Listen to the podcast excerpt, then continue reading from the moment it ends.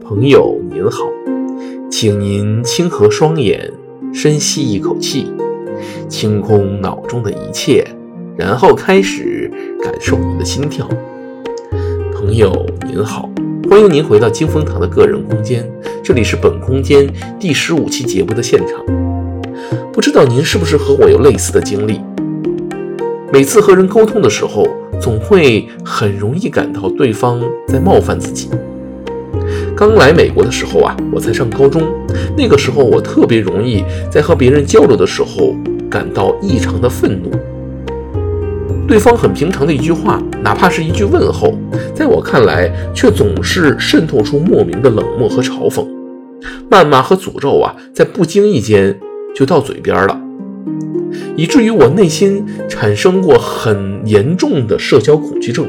大概有一两年的时间，我几乎没有接触过学校和家庭之外的任何人，没有参与过任何社交活动。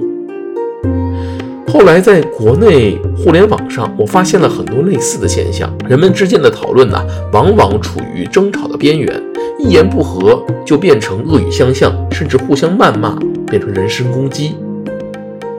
球迷之间、地域之间、文化之间，人们似乎完全没有办法接受别人对于自己内心偶像和真理的质疑。即使没有五毛，在海外的华语网站上，大家近乎也无法站在不同的观点和立场上讨论问题。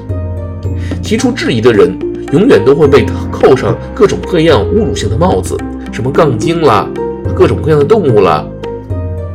而这些侮辱性的词汇啊，也的确可以非常容易将受众的情绪刺激到失控的状态。